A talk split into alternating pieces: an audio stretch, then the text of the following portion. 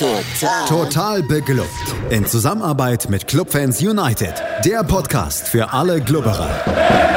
Alles, Alles zum ersten FC Nürnberg auf meinsportpodcast.de. Herzlich willkommen zu einer neuen Ausgabe Total beglückt, dem Magazin über den ersten FC Nürnberg auf meinsportpodcast.de.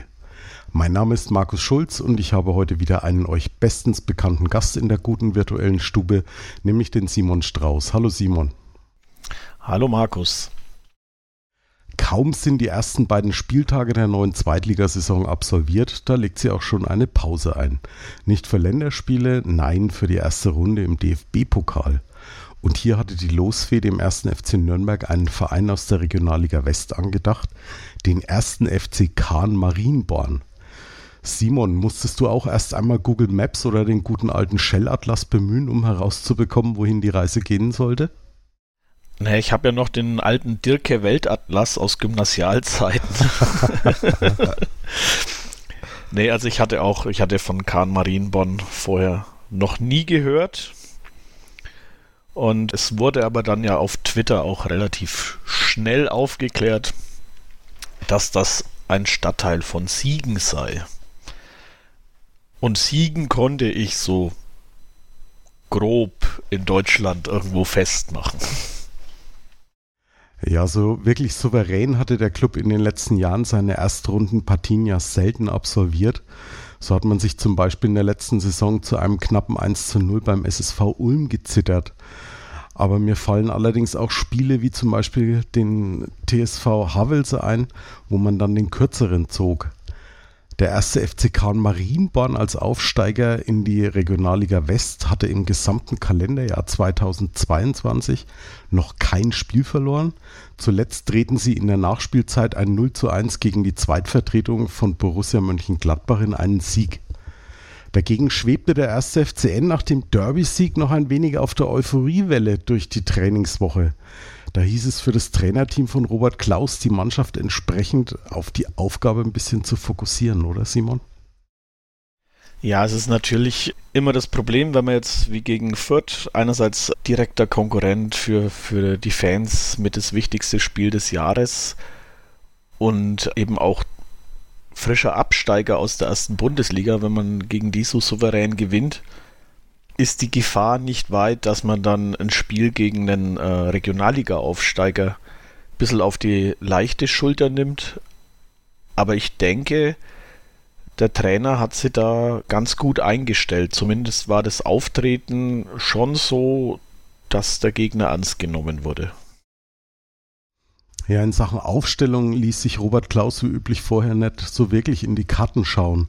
Warst du denn dann überrascht, als du vor dem Spiel die Aufnahmen gesehen hast, wer, wer denn da so alles in der Startelf dann steht? Waren ja doch einige Wechsel. Äh, ja, doch, ich war etwas überrascht. Also, dass, dass er gleich ähm, das Valentini spielt, hat mich ein bisschen gewundert. Also, Karl Klaus war, war ja klar. Das wurde ja schon in der Pressekonferenz angekündigt, dass der im Pokal wieder im Tor steht. Aber wie gesagt, also Valentini hat mich ein bisschen überrascht. Und Wegesser und, äh, und Dumann für Handwerker und Nürnberger, das war ja jetzt dann doch das erste Mal seit weiß der Geil wie vielen Jahren, dass Handwerker nicht von Anfang an spielte. Und Dumann kam ja, weil Nürnberger leicht angeschlagen war. Also Valentini und Wegesser haben mich da ein bisschen überrascht. Dumann war eigentlich die klare Wahl für, für Fabian Nürnberger. Ja, es war eigentlich die, die logische Nummer, dass er, dass er Thailand Duman bringt. Bei, bei Wegesser und Valentini war ich also mindestens genauso überrascht wie du. Wobei ich mir da eigentlich vor Anpfiff eigentlich auch nicht sicher war. Ist das so, ein, so eine Art, ja, rotieren für einen Pokal, dass man, dass man den beiden Nummer 2 auf den Positionen da ein bisschen ja, Spielzeit gibt oder sind sie wirklich so nah dran? Also ich bei Valentini bin ich mir in der Zwischenzeit fast schon sicher, dass er doch relativ nah auch an der Startelf dran ist.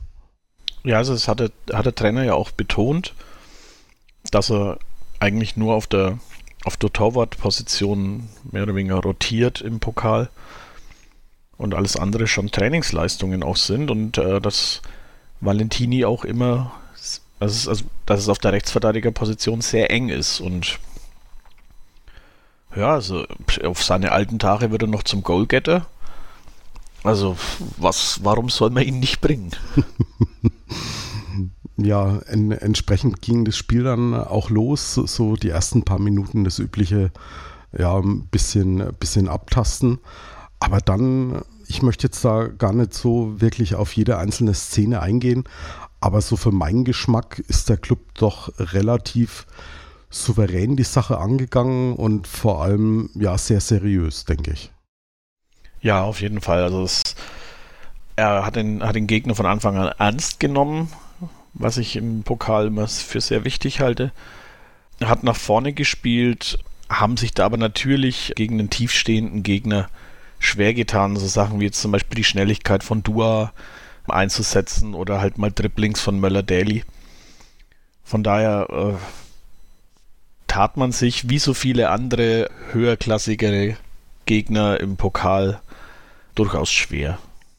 Wobei man aber auch sagen muss, dass Kahn Marienborn ein, ja, doch gutes Spiel gemacht hat. Die haben sich nicht hinten reingestellt und, und abgewartet, was der, was der Club mit dem Ball macht, sondern die haben schon ganz gut dagegen gehalten. Also sowohl spielerisch als auch körperlich, denke ich. Ja, und äh, hatten, natürlich, hatten ja auch ihre ja auch ihre, ihre Offensivaktionen, also gerade über, über Kire, der mich von seiner von seiner Spielweise ein äh, bisschen an Edgar Sully erinnert hat. Oder halt so ein kleiner, bisschen bulligerer, sackschneller Spieler.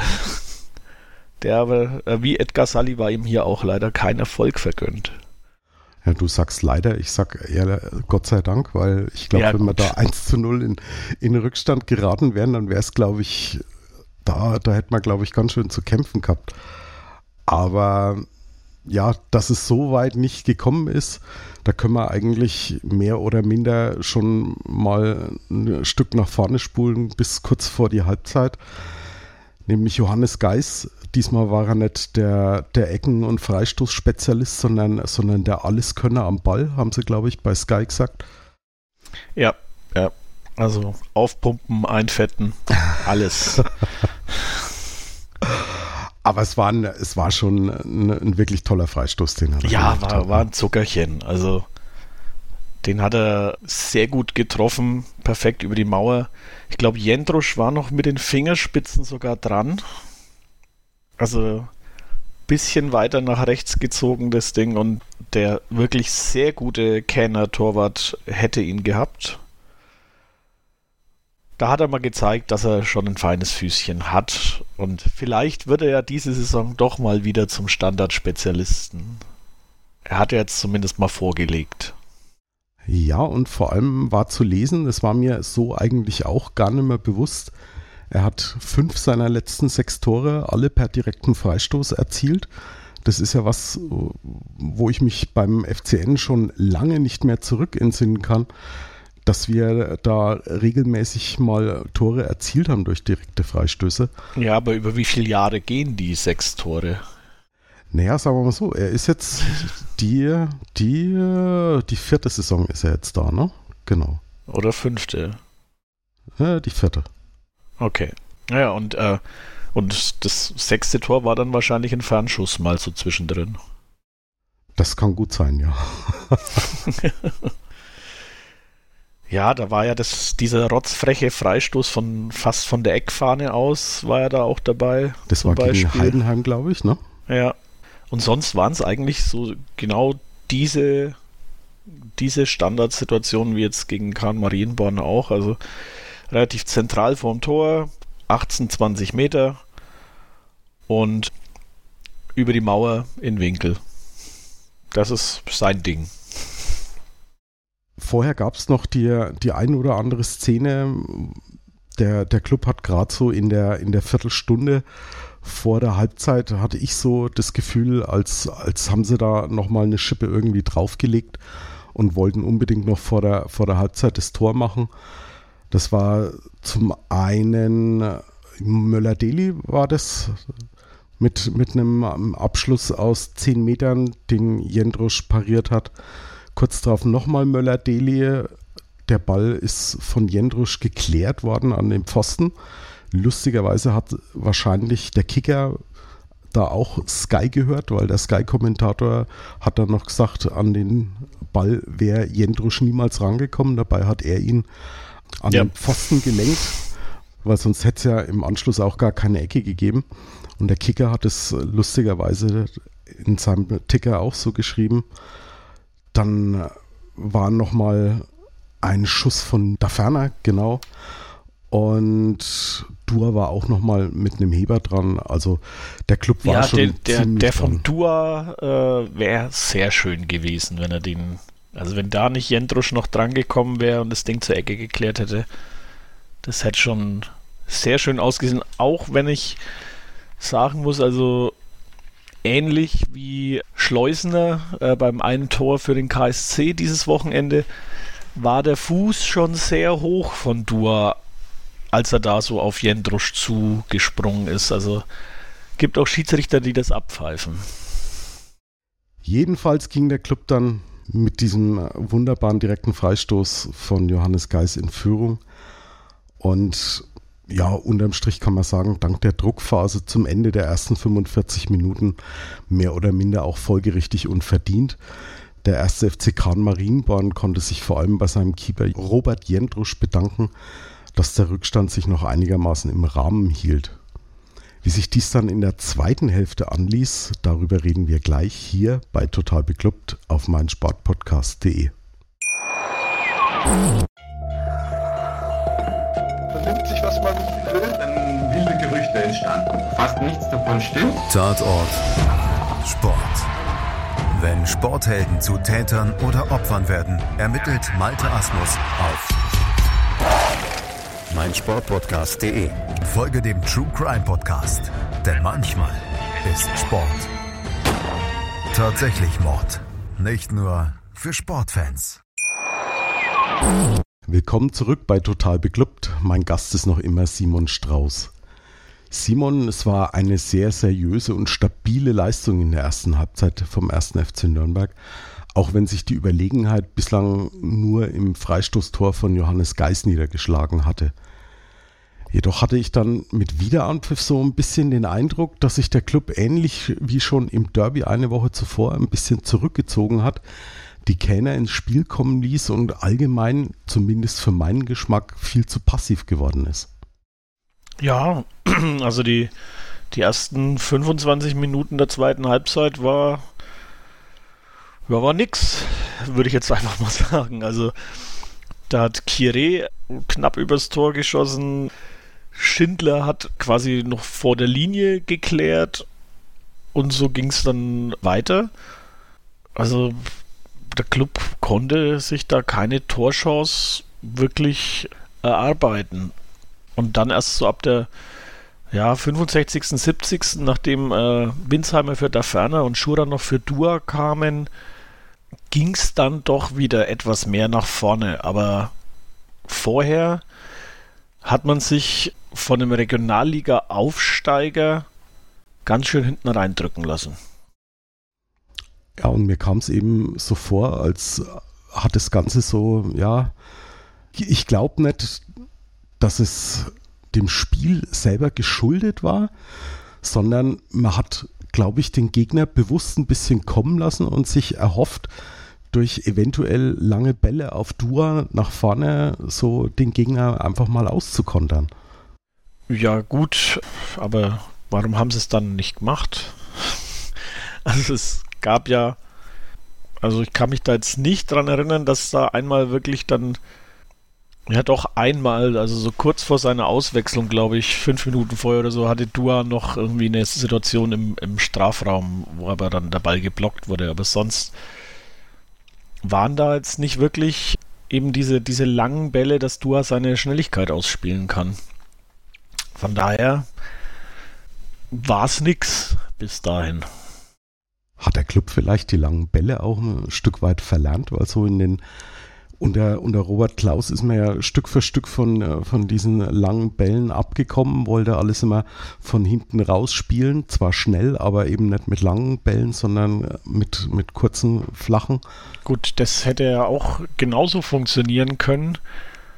Mit kurzen, flachen Bällen und dann halt mit einem schönen Pass auf Dua, der ihm in Lauf gespielt wird. Aber selbst das hat ja nicht funktioniert, weil eben auch die Kenner da sehr ja, präsent waren und in den, in den Zweikämpfen halt auch sehr aktiv und äh, da alles irgendwie recht im Mittelfeld schon geblockt haben. Und somit war es dann erstmal nix mit einem zweiten Tor. Ja, den Doppelwechsel in der 65. Minute hast du schon angesprochen. Winsheimer und Schuranov kamen für Daferna und Dura. Das komplette Sturmduo vorne einmal ausgewechselt. Und ich hatte dann schon so ein bisschen den Eindruck, als, als hätte sich der FCN dann da auch wieder ein bisschen gefangen. Wobei man auch sagen muss, mir ist vor allem von Schuranov diese, diese eine Szene noch im Gedächtnis geblieben, wo er ziemlich allein, ähm, ja, schon vor der Mittellinie an den Ball kommt und dann komplett durch die gegnerische Hälfte dribbelt und den Ball dann irgendwo in, ins Niemandsland auf halb rechts rüber spielt, wo überhaupt niemand gestanden hat. Und ja, er ist momentan schon echt in einem ganz schönen Leistungstief drin, oder? Ja, aber äh, gerade an solchen Situationen sieht man aber auch, was für Können in dem Jungen steckt. Ne? Also, dass er sich halt einfach, das muss ja auch erstmal dich durchdribbeln können. Und ja, es ist halt dann wieder eine Frage äh, nach den richtigen Entscheidungen, die man trifft. Und da ist er dann vielleicht aktuell auch unglücklich. Also ich würde es ihm sehr wünschen, dass er im Hintergrund eine ernsthafte Gefahr auch ausstrahlt für die Stammplätze der, der aktuell gesetzten Stürmer. Vielleicht braucht er auch einfach nur mal wieder so ein, so ein kleines Erfolgserlebnis. So ein abgefälschter Hurenball, den er, den er dann irgendwie mal abgibt, dass das Ding dann mal reinkullert und vielleicht kommt dann auch sein Selbstbewusstsein wieder zurück. Weil ich glaube, das ist momentan sein größtes Problem, ne? Ja, also ich, es ist halt nicht gut für, einen, für einen Stürmer, wenn er, wenn die Situationen irgendwie alle schief gehen. Und wirklich einfach mal so ein, wie du so schon gesagt hast, ist so einen abgefälschten Hurenball reinmachen. Fragt danach auch keiner mehr, wie das Tor gefallen ist. Lass es dann auch noch irgendwie die, den 1-0 oder 2-1 Siegtreffer in der 90. Minute sein dann ist er wieder der gefeierte Stürmer und das macht natürlich auch was mit der Psyche. Da ist er, da, da nimmt man viel mit aus sowas. Auch wenn man selber weiß, es war jetzt nicht äh, irgendwie ein besonderes Glanzstück, aber es ist, es ist ganz gut. Ja, wer so, eine, so diese Entscheidung in dem Fall und in diesem Spiel herbeigeführt hat, war Enrico Valentini. Du hast es vorhin schon mal angesprochen nämlich in der 84. Minute als ein Rechtsschuss von Handwerker, der kurz zuvor für Wegesser eingewechselt wurde, abgeblockt wurde. Und der zweite Ball ist dann direkt bei Valentini auf dem Schlappen gelandet. Der hat dann mit seinem schwachen Linken abgezogen. Der Ball wurde noch abgefälscht und ist dann ins linke Eck unten reingetrudelt. Und Enrico Valentini im zarten Alter von 33 Jahren nach drei Pflichtspielen dieser Saison bester Scorer beim FCN und bester Torschütze. Nie an ihm gezweifelt. ja, also gut, dass der Ball reinging, ist natürlich auch Glück, dass Tunscher den mit seinem Knie so unhaltbar für Jentrusch abfälscht, abfälscht weil Normalerweise hätte er den wahrscheinlich gehalten, problemlos. Der war jetzt nicht besonders scharf. Und aber ich gönn's Enrico Valentini von ganzem Herzen. Der Junge lebt und liebt diesen Verein und dass der jetzt auch noch in, in seinem zarten Alter von 33 Jahren plötzlich noch äh, zum Goalgetter wird. Ich freue mich einfach nur sehr für ihn. Ja, ich gönn's ihm auch, absolut. Und man hat bei ihm so ein bisschen auch den Eindruck, als holt er so die, die letzten Prozente im Moment noch auch aus sich raus, dass dieser, dass dieser Zweikampf mit Jamara ihm da richtig gut tut, ne? Ja, also es, er war ja die ganzen letzten Jahre bis dann, bis zu seiner Corona-Infektion, als er dann von, von Kilian Fischer den Rang abgelaufen bekam, war er immer ungefährdet Stammspieler. Was man auch manchmal natürlich an seiner Leistung auch schon gemerkt hat, dass da jetzt nicht wirklich jemand im Hintergrund mit den Füßen schaut. Und der Zwei Zweikampf mit Chamra bringt da schon viel, weil jetzt hat er jemand, der auf einem ja, mindestens gleichen Leistungsniveau ist wie er.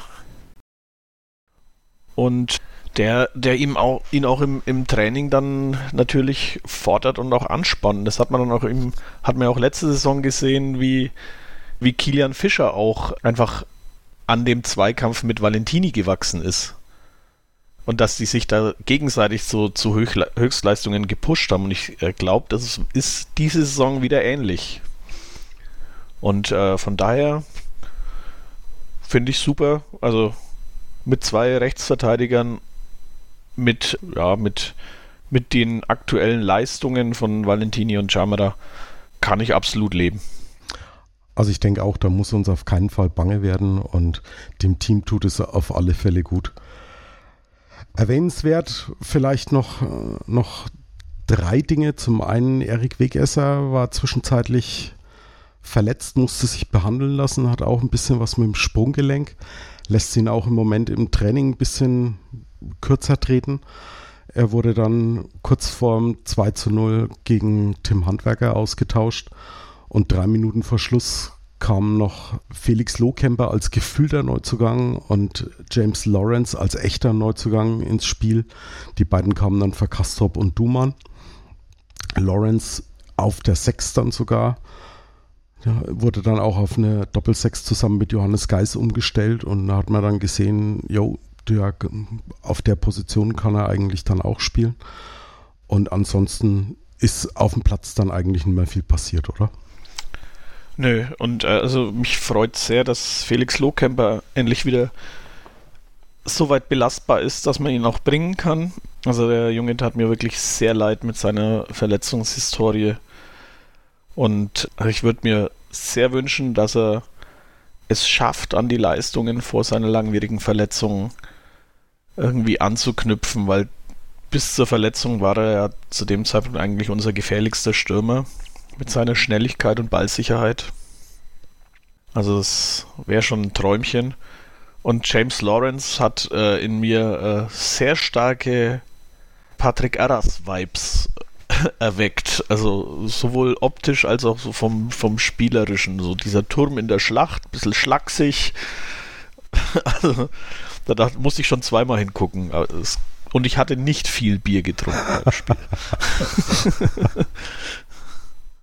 ja, unterm Strich würde ich dann vielleicht folgendes Fazit ziehen.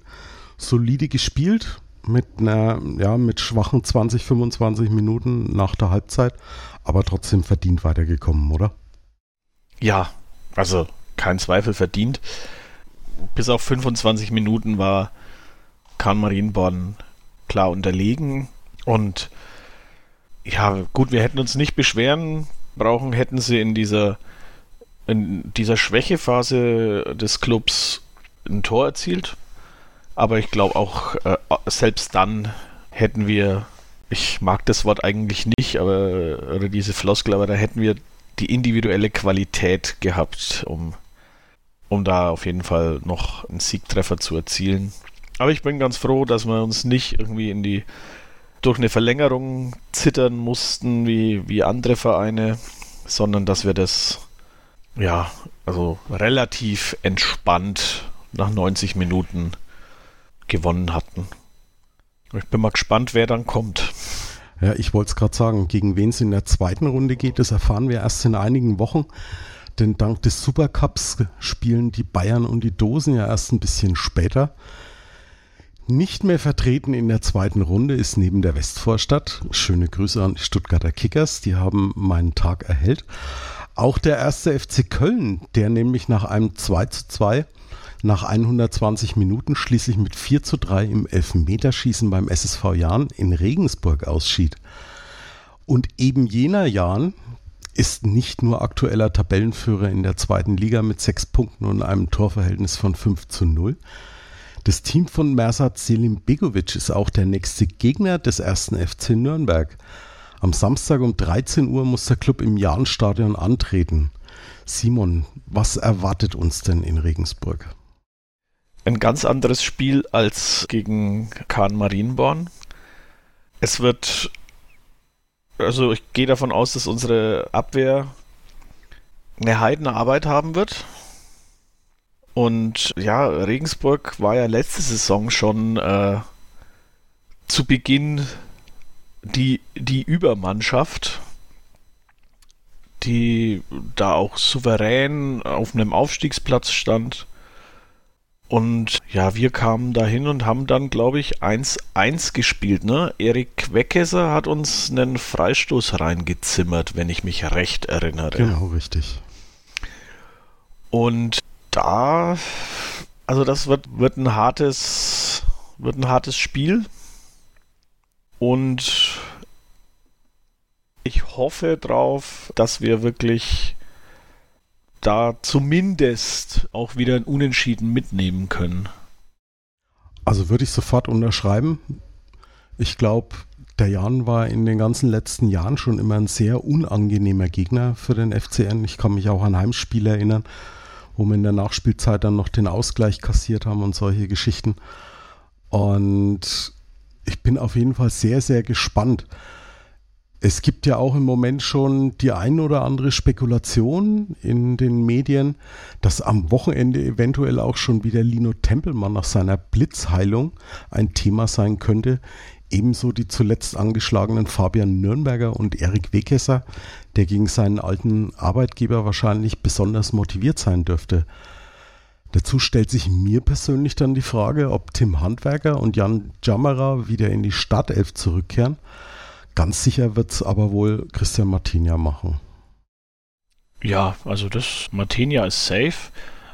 Bei den Verletzten würde ich jetzt einfach mal tippen, dass das Nürnberger zurückkehrt. Der hat ja nur eine leichte Blessur. Ich befürchte, für äh, Lino Tempelmann kommt es zu früh. Weil es war ja immerhin ein Bänderriss bei ihm und den nach zwei Wochen schon, schon wieder irgendwie verdaut zu haben, halte ich für, für unwahrscheinlich. Und ja, also es stellt, also die, die Außenverteidiger sind wirklich die große Frage. Und ich gehe davon aus, dass Jamera auf rechts spielt aber auf links, ich kann es nicht sagen, Wegesser hat, wie du schon sagtest, eben diese Zusatzmotivation gegen seinen Ex-Verein. Handwerker die Routine. Also, ja, ich bin gespannt. Also ich schätze trotz allem, dass Handwerker beginnen wird. Zum einen, Wegesser ist ein bisschen, ein bisschen angeschlagen. Und ganz ehrlich, also nach der Leistung im Derby von Tim Handwerker war ich schon sehr, sehr überrascht, dass er erst einmal auf der, auf der Bank Platz genommen hat. Und ich denke, dass er gegen Regensburg auf alle Fälle wieder beginnen wird, zumal er ja unter Robert Klaus eigentlich in jedem Zweitligaspiel in der Startelf war. Also ich denke schon, dass er beginnen wird. Und bei Jan Jamara wiederum denke ich fast, dass sogar Enrico Valentini beginnen wird. Also okay. Da, ich weiß es nicht, aber bei Robert Klaus weiß man ja eigentlich nie, was ja, es kommt am, am bei ihm, glaube ich, wirklich ist, ne? drauf an, wer am besten trainiert. also, da kann auch dann plötzlich Fofana für Hübner drin stehen. Ja, falls irgendein Mitarbeiter von Sky hier rein zufällig mithören sollte, das am Samstag ist kein Derby. Es ist vielleicht ein oberpfälzisch-fränkisches Duell, aber auch dies ohne besonders lange Historie. Trotzdem freuen wir uns schon auf die Partie, über die wir dann zu Beginn der kommenden Woche natürlich wieder sprechen werden. Für heute bedanke ich mich bei meinem Gesprächspartner Simon Strauß, der den Tag lieber am Mikrofon mit mir heute ausklingen ließ, anstatt sich in einem Biergarten dem schönen Wetter hinzugeben. Vielen Dank, Simon. Gerne. Äh, schöne Grüße an die Sassi. Sorry, dass ich nicht zu deinem Geburtstag gekommen bin. ich nehme die Schuld auf mich. Ich habe den Simon hier sozusagen verpflichtet für heute.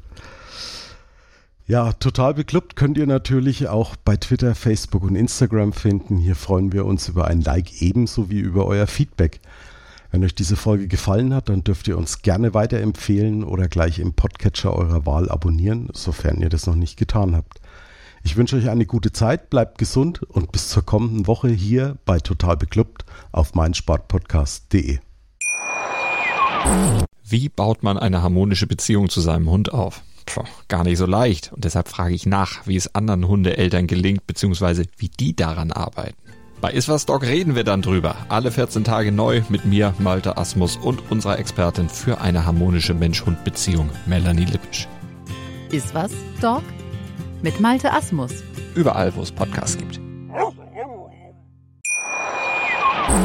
Total. Total beglückt. In Zusammenarbeit mit Clubfans United. Der Podcast für alle Glubberer. Alles, Alles zum ersten FC Nürnberg auf meinsportpodcast.de.